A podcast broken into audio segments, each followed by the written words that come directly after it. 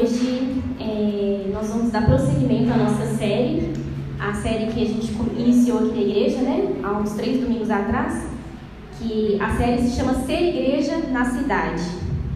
E aí a gente já passou por alguns momentos, né? A gente já falou sobre a identidade da igreja, que é a comunidade da reconciliação. A gente falou sobre qual é a nossa identidade como igreja, né? Que nós somos uma igreja enraizada na tradição, na nossa cultura, no nosso contexto, né? Que a gente vive, na nossa história. Semana passada nós falamos sobre o impacto que o evangelho tem que trazer para a nossa cidade, né? Como que a gente tem que impactar a nossa cidade, como a gente tem que enxergar a cidade. E hoje nós vamos falar sobre o coração, sobre como a gente tem que conduzir o nosso coração, sobre formas de viver né, sobre configurações que nós podemos, que o nosso coração pode estar né, configurado. E foi lido aqui o texto da parábola tão famosa, né, a parábola do filho pródigo, assim conhecida né, por todos. E esse tema, né, coração, quando a gente fala de coração, é, a gente está falando é, sobre o centro da nossa vontade. Envolve a nossa mentalidade, envolve a nossa forma de agir, a nossa forma de sentir, a nossa forma de ser no mundo, de viver as nossas decisões e, e tudo que a gente faz, nossas escolhas. E não sei se vocês prestaram atenção ao longo do culto, o culto todo foi falando assim várias coisas, desde o primeiro salmo, foi repetindo o evangelho, né? E gente, assim, se a gente for parar para pensar, todo, todo domingo a gente meio que escuta sempre as mesmas coisas, né? Porque é isso, gente, a gente tem que ficar empurrando na nossa cabeça ali o Evangelho, né? Porque é, a Bíblia mesmo fala que a gente tem que meditar na palavra de Deus. Por que é importante? Porque a gente se esquece, nosso coração se esquece dessas verdades tão profundas.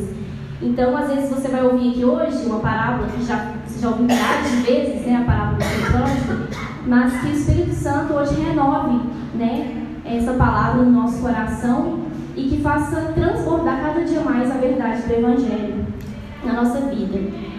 E quando a gente pensa em, em, na relação com Deus, né, pessoas que se relacionam com Deus, a gente costuma pensar que há duas formas de se relacionar com Deus. Ou seguindo e fazendo a vontade dele, obedecendo a Deus, temendo a Deus, ou simplesmente rejeitando a Deus e fazendo o que você bem quiser da sua vida. A gente costuma separar as pessoas desses dois grupos, né? É, no entanto, não tem só uma forma de rejeitar a Deus, que é simplesmente fazer o que você bem entender, vivendo uma vida libertina, como o, o, o irmão mais novo aqui. Há dois modos de rejeitar Deus. Há duas formas da gente rejeitar a salvação dele. Um deles, uma dessas formas, é simplesmente fazer o que a gente bem quiser. Né? Eu dito as regras da minha vida, é, eu, ninguém manda em mim, né? eu mesmo que sei o que é certo e o que é errado. É, e a outra forma de rejeitar Deus é sendo certinho, sendo aquela pessoa que nunca pisa fora da faixa, sempre anda na linha, que nunca erra, com um padrão moral elevadíssimo. Essa também é uma forma de rejeitar a Deus. Porque a pessoa que faz isso, ela está acreditando nos seus próprios padrões morais, né? na sua própria regra moral. E ela acaba rejeitando a salvação de Jesus, porque ela pensa que é pelo seu agir correto que ela vai ser salva. Mas a verdade é que não existe somente essas duas formas: rejeitar a Deus é, desprezando Ele, ou rejeitar Deus sendo muito correto, muito santo e isso bastando. Existe uma terceira forma de conduzir o nosso coração. E a gente vai entender lá no final qual é essa terceira forma. Só que primeiro a gente vai ficar aqui nessas primeiras formas aqui, porque geralmente é o modo que o nosso coração costuma estar configurado, né? E se nós estamos na igreja, se nós somos cristãos, se a gente frequenta a igreja, digamos que nós vivemos o modo religioso da coisa, né? Mas vamos só definir o que é, o que é o modo irreligioso. O modo irreligioso é o modo incrédulo, é o modo relativista, é o modo da pessoa que não se importa com Deus, que não liga para Deus, que está vivendo uma vida aí é, realmente ímpia. E a gente consegue enxergar que o irmão da parábola, o irmão mais novo, ele vivia esse modo, né? E a gente consegue diferenciar claramente a diferença desse modo irreligioso do modo religioso. É muito notório. Uma pessoa que não serve a Deus é totalmente diferente de uma pessoa que vem na igreja, que se diz cristã, que lê a Bíblia toda, que tem ministério na igreja, que às vezes é missionário, enfim, um monte de coisas, né? E o princípio operador básico do modo irreligioso é o quê? Não preciso obedecer a ninguém, somente a mim mesmo. Né? Esse é o princípio operador básico. Já o modo religioso, o que é o modo religioso? Que geralmente é um modo que eu imagino que talvez a maioria de nós aqui estejamos com certa frequência. É, é ter uma vida religiosa, é se esforçar para obedecer os mandamentos, é ter um alto padrão moral, é buscar a salvação por meio das suas boas ações, das suas boas atitudes, é, evitando errar ao máximo. Esse é o modo religioso. É, porém, esse modo, ele também rejeita a salvação de Jesus. Porque qual que é o princípio operador básico desse modo de vida? Eu obedeço e por isso Deus me aceita. Eu sou certinho e por isso eu sou bem quisto por Deus. Eu ando na linha e por isso Deus não me condena. Ou seja, é uma relação de troca, de barganha. E geralmente a gente vive dessa forma, gente. Né? Geralmente essa é a mentalidade que comum, né? E não só da vida cristã, mas eu acho que talvez da nossa vida de modo geral. Porque às vezes quando você é criança, ó filho, se você se comportar, você vai ganhar presente no final do ano. Ó, na prova, na, na escola, se você tirar boas notas, você vai ser aprovado. Né? Nos relacionamentos, olha, eu tenho que ter uma boa aparência aqui, porque senão é, eu vou causar uma má impressão para o meu chefe, então eu tenho que tentar ser o máximo correto aqui, né? mascarar todos os meus defeitos para eu poder receber um benefício depois. Geralmente essa é a mentalidade que a gente faz. E nos relacionamentos também, a gente fica nessa coisa, se mascarando, tentando uma performance, né? E, e a gente traz essa, esse modo de pensar principalmente para a nossa vida religiosa, né? em relação com Deus. E esse é o modo mais perigoso de viver. Né? Esse é o modo mais perigoso porque ele nos engana. Porque parece que está tudo certo, eu estou seguindo a Deus, eu estou da igreja, eu, eu, me digo, eu digo que eu sou cristã. Só que o problema é que eu estou. A, a, minha salvação vem das minhas próprias boas atitudes, não vem do que Jesus fez. Eu meio que só uso o que Jesus fez, né? Mas o que salva mesmo a minha vida é a minha conduta. E essa pessoa que vive no modo religioso, ela também está distante de Deus, por mais que ela ache que está próxima. E é por isso que a gente tem que prestar muita atenção nisso. Porque muitas pessoas, muitos de nós, a gente se diz cristão, a gente vem na igreja, mas a gente acredita que somos salvos por causa da nossa reputação, por causa do nosso bom modo de ser, por sermos pessoas bonzinhas, sabe? Aquelas pessoas assim que parece que não pecam, sabe? É, o funcionário do mês, sabe? Nós queremos ser o funcionário do mês, ter o nome pregado assim, um cartaz. Né? Muitas vezes nós vivemos a nossa vida assim, dessa forma. Eu quero ser reconhecido, né? É, e na teoria, nós entendemos o Evangelho, nós entendemos que nós somos salvos por Cristo, nós entendemos que a salvação é pela graça. Né? Se alguém tiver que te perguntar aí, ah, me explica a, a doutrina da justificação, me explica, me explica por que, que você é salvo, por que, que você é cristão, você vai saber responder, na teoria. Só que na nossa prática, na hora que a gente sai para viver na vida, na hora que a gente sai da igreja, do culto, aí o negócio muda, porque aí a gente acaba caindo no modo religioso de novo. Eu tenho que viver uma vida sem pecado, porque na hora que eu orar eu não vou ficar com vergonha de Deus. Sabe? Vocês já sentiram isso? Nossa, tô, tô fazendo tudo errado, aí dá aquela vergonha de lá orar, porque tipo, nossa, Deus vai, enfim, não consigo, sabe? é, a gente fica nessa barganha, mas aí na hora que eu estou bem, não, na hora que eu estou fazendo tudo certinho, aí sim Deus vai ouvir minha oração, aí sim eu estou bem, eu estou, né? Tá tudo ok com Deus. E a gente vive nessa coisa, né? É, essa coisa instável. É, e o modo religioso, gente, essa configuração, né? Assim como a configuração do nosso celular, é, quando a gente configura o nosso celular de, de, um certo modo, algumas coisas vão funcionar e outras não, né? É, e aí, para você alterar algumas funções, você tem que ir lá no central de configuração, alterar alguma coisa lá para as coisas funcionarem diferente. E o modo religioso, o que, que ele faz com a nossa vida? Como é que a gente vive? No modo religioso, ele afeta não só a nossa vida aqui dentro da igreja de quatro paredes, porque tem hora que a gente costuma reduzir a vida cristã a isso aqui, gente. Isso aqui é só é um dia na semana, é só, né, é só um momento do ajuntamento das pessoas, mas o que dita a nossa vida de verdade mesmo é no dia a dia, né? Então, no dia a dia, o modo religioso, ele afeta a nossa relação com o trabalho. Então, eu quero ser a melhor profissional da minha área. Eu me esforço ao máximo para isso, porque eu tenho que me destacar, porque eu tenho que provar o meu valor naquilo. E se eu não consigo provar aquilo, eu me sinto inútil. Né? Esse modo religioso que nasce talvez da religião, ele se estende para as outras áreas da nossa vida. Então, com críticas, eu tenho muito medo de ser criticado, porque na hora que alguém me critica é como se, pronto, desmascarou, descobriram que eu não sou perfeito. Meu Deus, o que, que eu vou fazer? Então, o tempo todo a pessoa ela foge de crítica, ela não quer se expor, ela não quer mostrar sua vulnerabilidade, ela quer se mostrar perfeito o tempo todo. Ela tem medo de receber crítica. Nos relacionamentos, eu quero ser querido por todo mundo o tempo todo. Se alguém não gosta de mim, isso é o fim do mundo. Se aquela determinada pessoa não gosta de mim, meu mundo acaba. Se aquele relacionamento que eu queria não dá certo, eu perco sentido, né? E aí, a gente, esse modo religioso faz com que a gente sinta que a gente vale alguma coisa porque a gente faz alguma coisa, por causa de algum mérito, por causa de algum esforço. Então, o tempo todo a gente fica se esforçando, o tempo todo a gente fica querendo merecer, ter valor em todas as áreas da vida com Deus e com as pessoas, e com o nosso trabalho, e com o dinheiro, e com o sexo, e com tudo, com a família, com tudo. É, e a gente vê isso na parábola que nós lemos, né? É, inclusive, é, o nome da parábola, né, popularmente conhecido como parábola do filho pródigo, eu não sei por que, que deram esse nome, eu imagino que deve ser por causa do modo religioso que está tão inculcado na mente, né? Porque, tipo assim, a parábola, ela fala de tem três personagens ali, são retratados ali, né? Os dois filhos e o pai.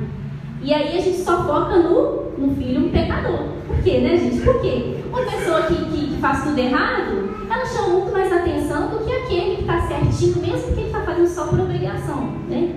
Então, assim, até o título da parábola talvez carregue esse modo religioso, sabe? De, de pesar muito a mão naquela pessoa que é toda errada e esquecer o resto, né? É, e essa parábola retrata a história de dois irmãos e de um pai bondoso, né? E como foi lido aqui, né? É, o filho mais novo, ele simplesmente um dia decidiu chegar para o pai e pediu a sua parte da herança, né? Só que herança, só existe herança de pessoa morta, né, gente? Não existe isso, né? Então, se eu estou pedindo para o meu pai, o pai me dá minha parte aí, é tipo assim, o pai, você já meio que morreu para mim, vamos adiantar logo as coisas, porque eu quero viver minha vida, eu quero viver o Wanderlust, né? Indo viajando pelo mundo, né? Viajando, curtindo. E, e é isso. E aí esse filho foi e foi viver sua vida, né? Eu acho que passaram-se alguns anos, né? E, e, não tinha notícia naquela época, não existia formas de se comunicar, né? Enfim, ele se perdeu pelo mundo. E em determinado momento, né, ele caiu em si, ele estava sofrendo, o dinheiro acabou, curtiu tudo que tinha que curtir e ele quer voltar. Né? E aí ele faz esse caminho da volta. E ele é recebido pelo pai, com amor, com festa. Só que aí o irmão mais velho, que andava na linha, que era obediente, que é aquele filho é, prodígio, né, que nunca fazia nada de errado, ali ele se revela uma faceta né, que estava oculta. Apesar dele ser uma pessoa obediente, correto, nunca fez nada de errado, na hora que ele vê o irmão dele voltando, ele se enfurece, ele se enraivece. E o pai dá uma festa para o irmão mais novo, mas o irmão mais velho não quer participar, e pelo visto parece que não participa, né? É, e o pai insiste para que os dois entrem, para que os dois né, se reconciliem, vamos participar, vamos festejar né? Porque a vida daquele irmão mais novo valia muito também, assim como a vida do irmão mais velho. E essa é a história da parábola, né? Os dois representavam esses dois modos de vida. O mais novo vivia um modo irreligioso, um modo imoral, um modo de uma vida devassa, uma vida pecadora. E o outro vivia um modo religioso, um modo certinho, correto. E quando a gente vê o filho mais novo, logo de cara a gente já, bom, seria um pecador, cara, vida louca, né? Nos nossos, nossos dias, né? Porém, o irmão mais novo, mais velho, está tão distante do pai como o irmão mais novo. Os dois estão distantes do pai, só que em modos diferentes, em configurações diferentes. é, o irmão mais velho, ele revela isso, que está distante do pai, quando ele fica furioso, quando ele fica revoltado, irado em ver aquela festa que foi dada para o seu irmão. É, o irmão mais novo né, tinha gastado todo o dinheiro da herança, da parte dele, e agora o pai estava gastando o dinheiro que seria do irmão mais velho. Então isso gerou nele uma revolta muito grande, porque como assim? Esse teu filho aí sai, gasta tudo, e agora volta e o senhor está gastando dinheiro que seria meu lá no futuro? Como assim? Que absurdo! É, e essa, e esse, essa atitude furiosa que revela ali o coração dele. Né? E isso mostra como os dois estavam distantes do pai. O irmão mais novo queria as coisas do pai, mas não o pai. E o mais velho também. Porém, cada um rejeitava a Deus de um modo diferente. Os dois são muito parecidos. Ambos queriam os benefícios do pai, mas não amavam o pai. Então a gente vê dois opostos aí. De um lado, uma pessoa imoral, rebelde, e do outro, uma pessoa certinha, moralista, correta, um está seguindo o seu próprio caminho, suas próprias vontades, e o outro está seguindo uma vida exemplar, né? irrepreensível. Mas quando a gente olha para o coração dos dois filhos, a gente vê a mesma coisa. Os dois estavam distantes do pai. Os dois não amavam o pai. Os dois estavam ali, mas queriam, é, não valorizavam a presença do pai. Um estava longe de casa, agindo realmente muito mal, e o outro estava dentro de casa, mas perdido dentro de casa. E isso que é perigoso para a gente, porque muitas vezes nós nos dizemos cristãos, mas a gente, a nossa vida diz outra coisa. As nossas atitudes são completamente diferentes, o nosso coração. E os dois filhos estavam ambos perdidos espiritualmente. É, na parábola, o final da parábola é, é, muito bonito, porque a gente vê esse reencontro, né? É, a gente vê que o irmão mais novo, ele se arrepende, né? Apesar de ele viver uma vida devassa, uma vida pecadora, que todos nós reconhecemos que é uma vida errada, ele se arrepende. É, e o filho mais velho, gente, ele está perdido justamente porque ele não se arrepende. E esse é um perigo da gente viver uma vida muito religiosa, porque a gente pensa que não tem, não tem do que se arrepender, porque olha, eu estou vivendo a vida correta, eu faço tudo certo, eu me esforço para poder seguir a Deus, cumprir os mandamentos, eu me esforço para isso. Então eu não tenho do que me arrepender, eu não me arrepender do quê? Se eu estou me esforçando ao máximo. Porém, ele tinha um coração duro, um coração vaidoso, um coração orgulhoso, né? um coração impiedoso. E a parábola nos mostra então que há dois modos de ser seu próprio Salvador: ou sendo muito, muito, muito mal, fazendo o que bem se quer, ou sendo muito, muito bom, fazendo aquilo que agrada a Deus, mas não porque você quer agradar a Deus, mas porque você, você quer conquistar algo que Deus pode te dar.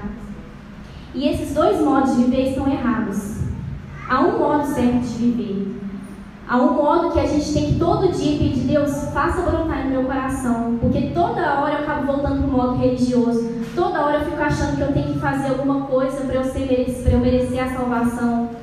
Muita gente, às vezes pessoas não cristãs, elas costumam pensar isso, né? Se você pergunta assim, ah, você acha que você vai para o céu?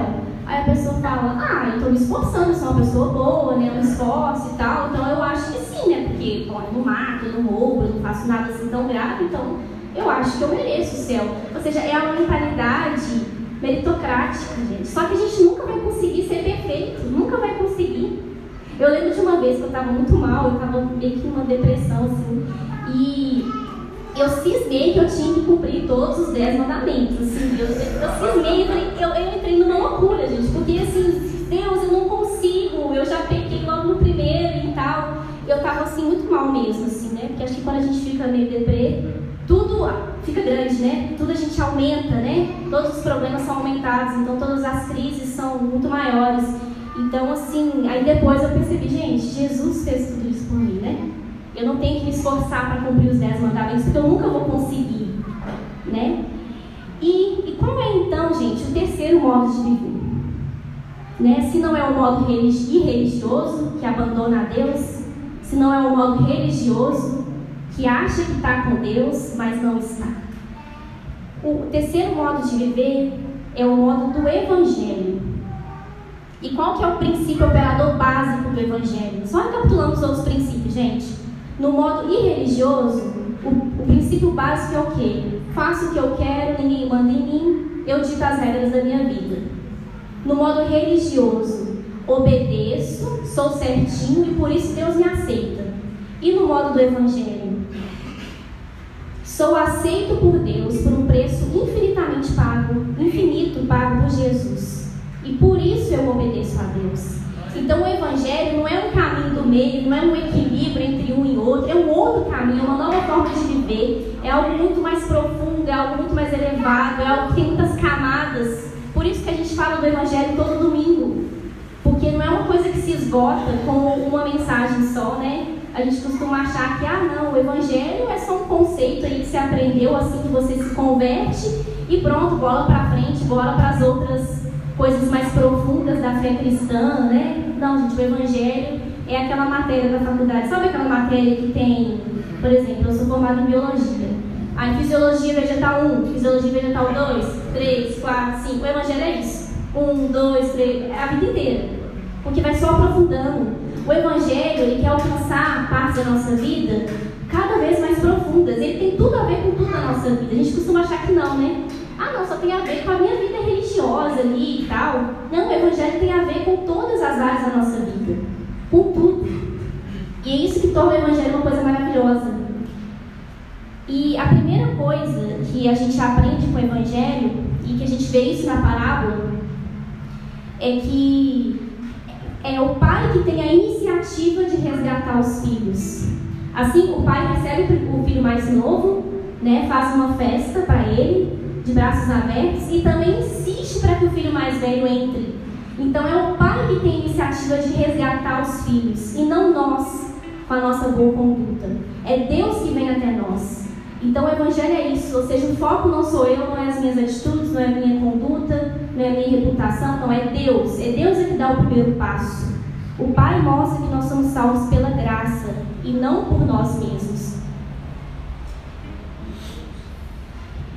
E esse modo de viver tem que mudar tudo na nossa vida. Tem que mudar.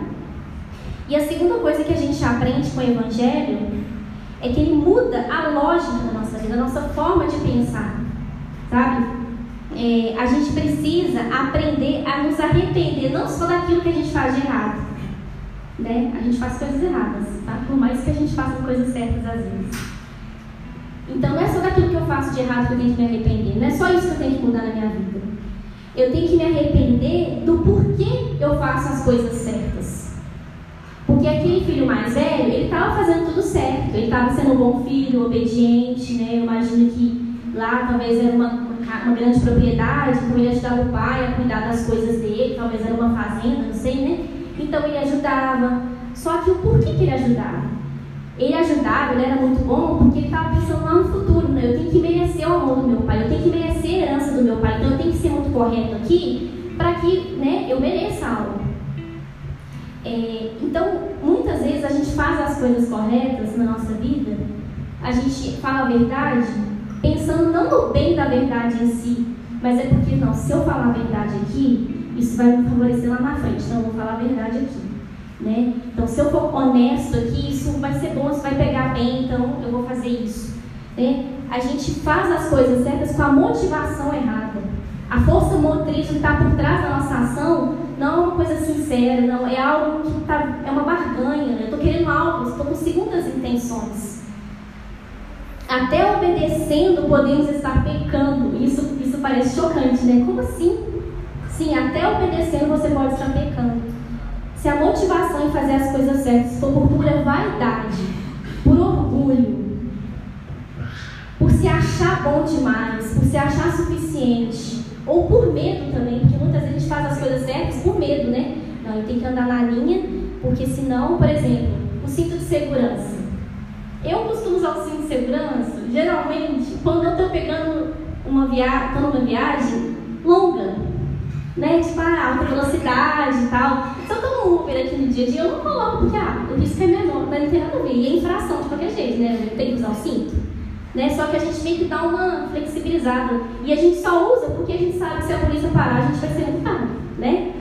Eu lembro que uma vez eu estava eu tava no carro com a minha família, a gente estava viajando, aí a gente viu a polícia, né, rodoviária, e aí estava todo mundo sem cinto, e aí minha mãe colocou rapidamente o cinto assim, e tal, aí a policial parou, e ela falou, eu vi que você colocou o cinto agora, eu vi, eu vi que você estava sem cinto. Mas aí ela foi deu uma colher de chá misericordiosa e tal, né?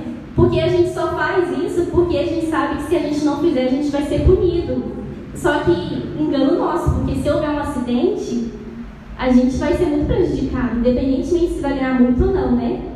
É, então, muitas vezes a gente só faz o certo se for vantajoso, se a gente for receber algo em troca, sempre com segundas intenções.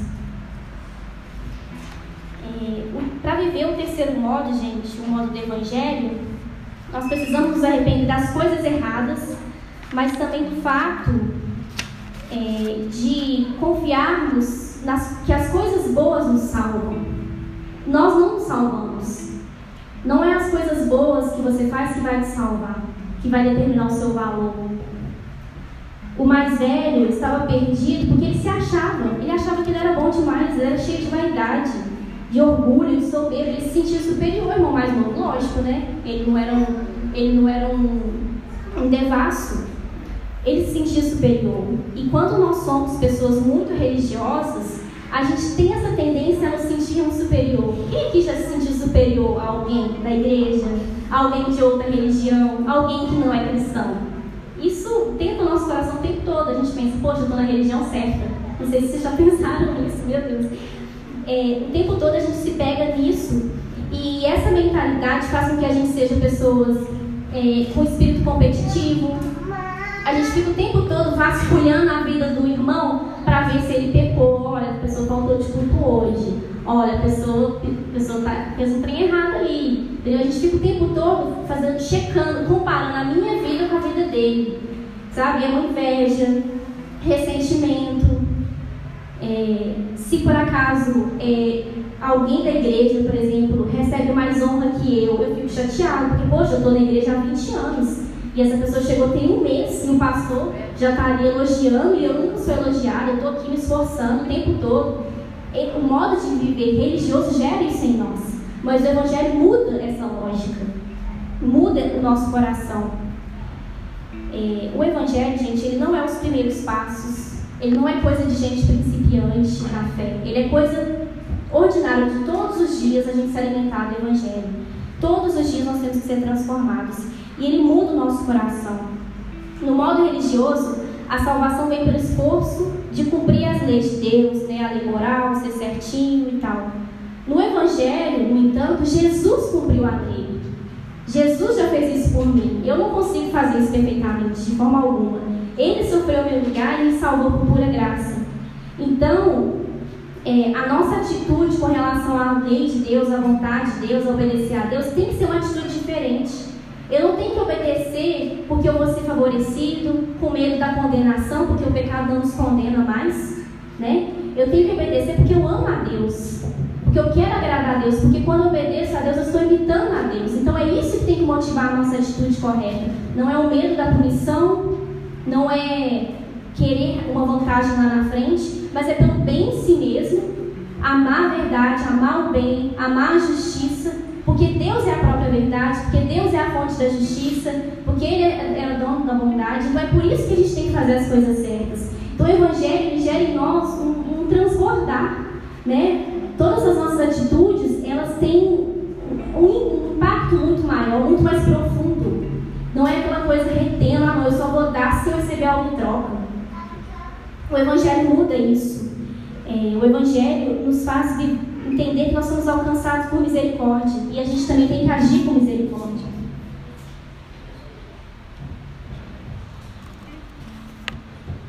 Nós devemos amar a verdade, amar a justiça. Não devemos fazer as coisas só para sermos bem vistos Devemos fazer porque isso agrada a Deus, com um ato de generosidade, de gratidão. Então, o Evangelho ele muda a nossa motivação? Eu faço porque eu sou grato, eu faço porque eu quero amar o próximo, eu faço porque eu quero me doar e não reter. Porque quando a gente vive no modo religioso, a gente nunca dá tudo, porque afinal de contas, eu me sinto ameaçado o tempo todo, então eu não posso dar tudo, eu tenho que guardar um pouco para mim, assim como o irmão mais velho, né?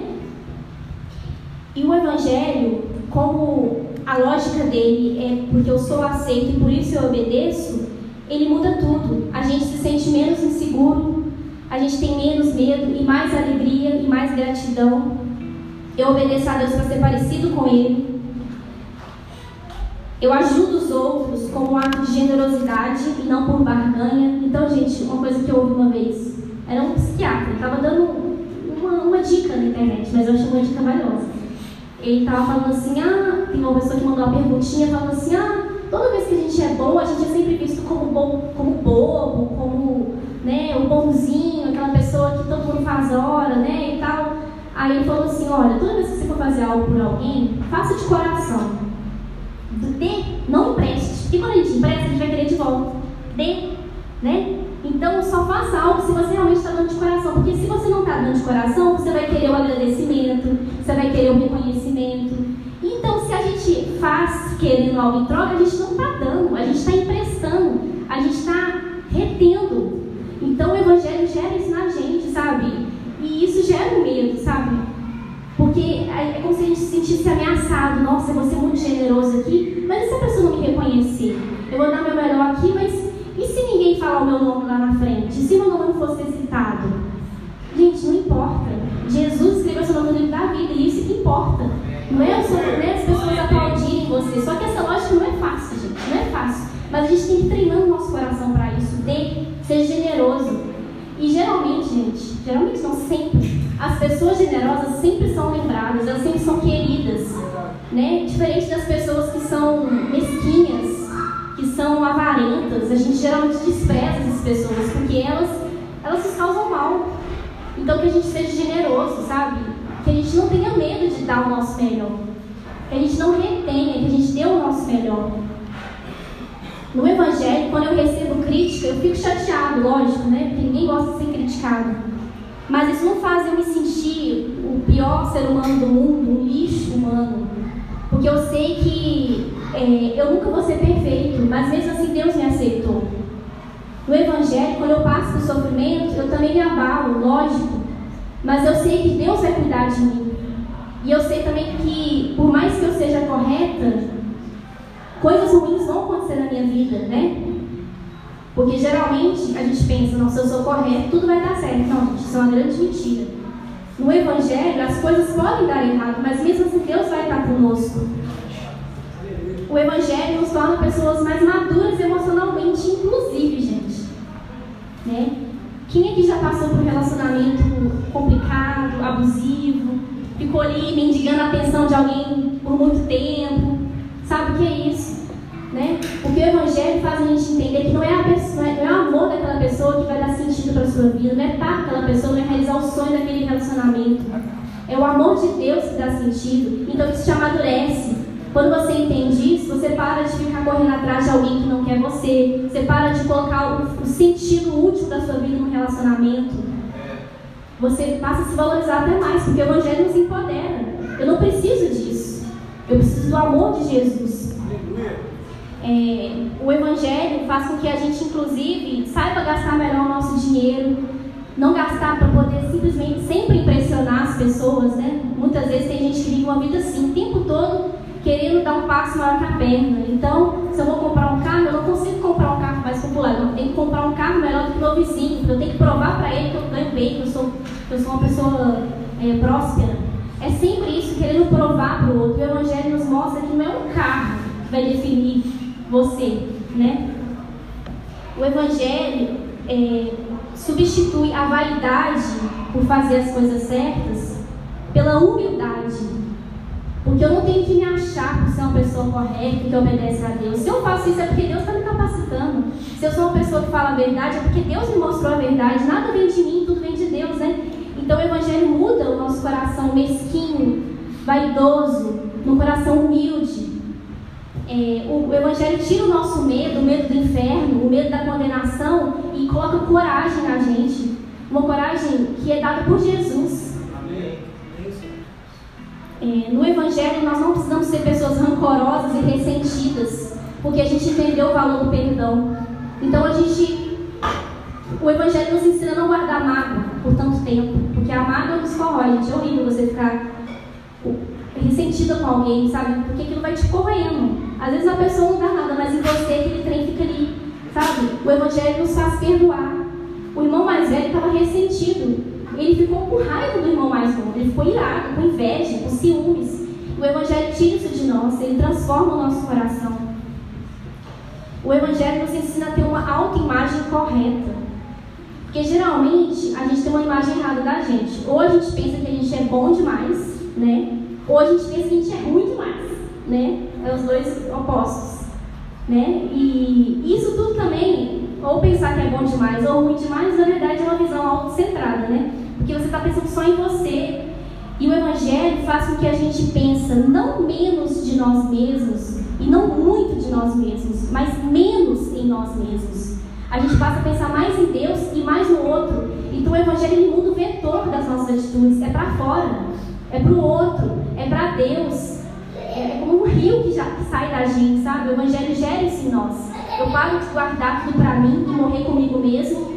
E eu quero viver para o outro, quero viver para Deus.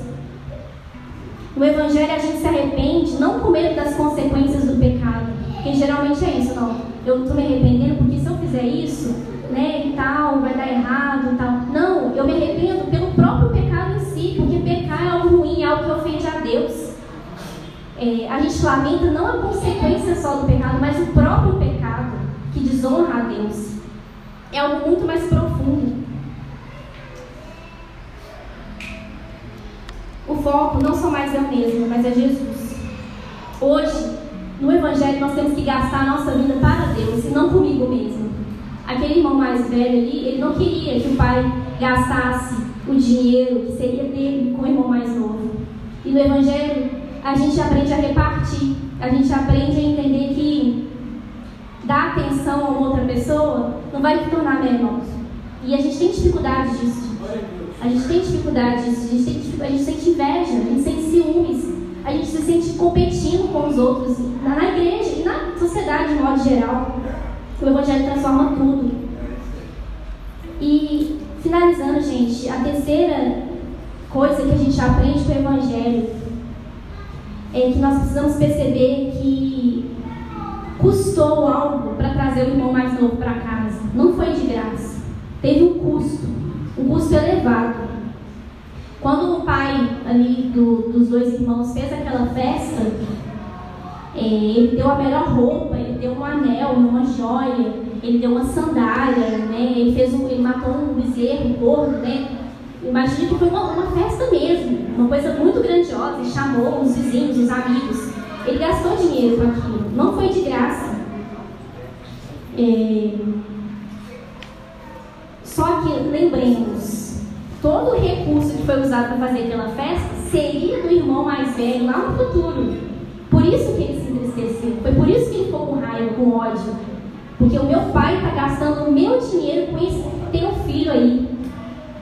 Então houve um custo. Foi de graça para o irmão mais novo, mas houve um custo para a família ali. Alguém teve que pagar um preço. E, e o irmão mais velho, gente, é, ele, o certo seria ele se alegrar com isso. O certo seria ele talvez ter até procurado o irmão, ter se entristecido com o irmão, ficar tantos anos distante, né? Geralmente irmãos mais velhos têm um senso de proteção, né? Eu, eu sou irmã do meio. Mas eu sinto que a Camila, ela sempre. Cadê a Camila? ela sempre se importa, ela sempre se preocupa comigo, com o meu irmão mais novo, né? É, ela sempre fala muito isso, que ela se preocupa. Eu não sei, vocês irmãos mais velhos aí, talvez vocês sintam isso, esse senso de responsabilidade, que é o natural. Só que esse irmão que te inveja, né? Então ele não se, ele não se alegrou com a volta do irmão. O certo seria ele se alegrar ele queria festejar, não, pai, vamos gastar mesmo, vamos festejar, o nosso irmão, meu irmão voltou, né? Mas infelizmente o filho mais novo não tinha um bom irmão mais velho, não tinha. Mas a boa notícia é que nós temos um bom irmão mais velho. Jesus é o primogênito da criação. Ele é o nosso irmão mais velho. Isso é muito bonito, né? Verdade, Jesus é tudo, né? Mas assim, uma das facetas dele é que ele é o irmão mais velho. Isso é tão maravilhoso. É, Jesus tomou o nosso lugar. Jesus, ele foi despido por nós naquela cruz para nos revestir com as vestes da justiça, da salvação que foi dada por Deus. Ele foi rejeitado ali pelo povo, ele foi expulso da cidade para que a gente pudesse ser acolhido na família de Deus. Ele pagou a pena do pecado em nosso lugar, para que a gente não precisasse pagá-la, para que a gente tivesse a vida e o perdão. Resgatar o irmão mais novo custou um dinheiro. E resgatar a nossa vida custou a própria vida de Jesus. Ele gastou, ele gastou é um termo até meio ruim, né? Mas ele doou a sua vida, assim como a Mirelle falou no momento da, da generosidade. O Evangelho nos ensina a doar a nossa vida. E que a gente possa aprender a doar a nossa vida. Só deixaremos de agir como irmãos mais velhos ou como irmãos mais novos quando a gente mergulhar na profundidade do Evangelho. Quando essa compreensão descer das nossas mentes para o nosso coração, a gente vai começar a ter uma vida mudada. Né? Então, por isso que a gente tem que compreender o Evangelho, porque ele tem tudo a ver com as outras áreas da nossa vida. Ele não é uma coisa separada, alienada do resto da nossa vida. Não tem a ver só com esse momento aqui da igreja, tem a ver com a segunda-feira, com a forma como você trabalha, com a forma como você enxerga a segunda-feira, porque geralmente enxerga como uma coisa horrível, enxerga como uma coisa maravilhosa, uma nova oportunidade de você trabalhar e dar o seu melhor para a sua família, para a sociedade. Sabe, o Evangelho muda tudo. Ele muda a forma como a gente enxerga a nossa cidade, como a gente viu aqui, a nossa igreja e as outras coisas que a gente vai ver mais para frente. Você? Quem somos nós? Será que nós somos o irmão mais novo que não que muitas vezes a gente está se importando com as coisas de Deus? Porque às vezes tem essa fase, né, gente? Às vezes nós temos essa fase de simplesmente, ah, eu sei que está errado, mas eu vou fazer do meu jeito. Depois eu resolvo com Deus. Né? Às vezes a gente tem esses momentos. Mas geralmente a gente fica mais na configuração do modo religioso, que é o modo mais perigoso, porque ele nos engana. Porque a gente pensa que por ele a gente tem uma auto-salvação. É, nós estamos como irmãos mais novos, como irmãos mais velhos, ou a gente quer se lançar em estar nesse processo de sermos transformados pelo Evangelho?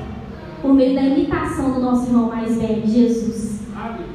Então, que o Espírito Santo nos ajude, gente, sabe, a entender a largura, a profundidade, a beleza, sabe, o bom sublime Evangelho é, que a gente possa se apaixonar com isso, sabe, gente.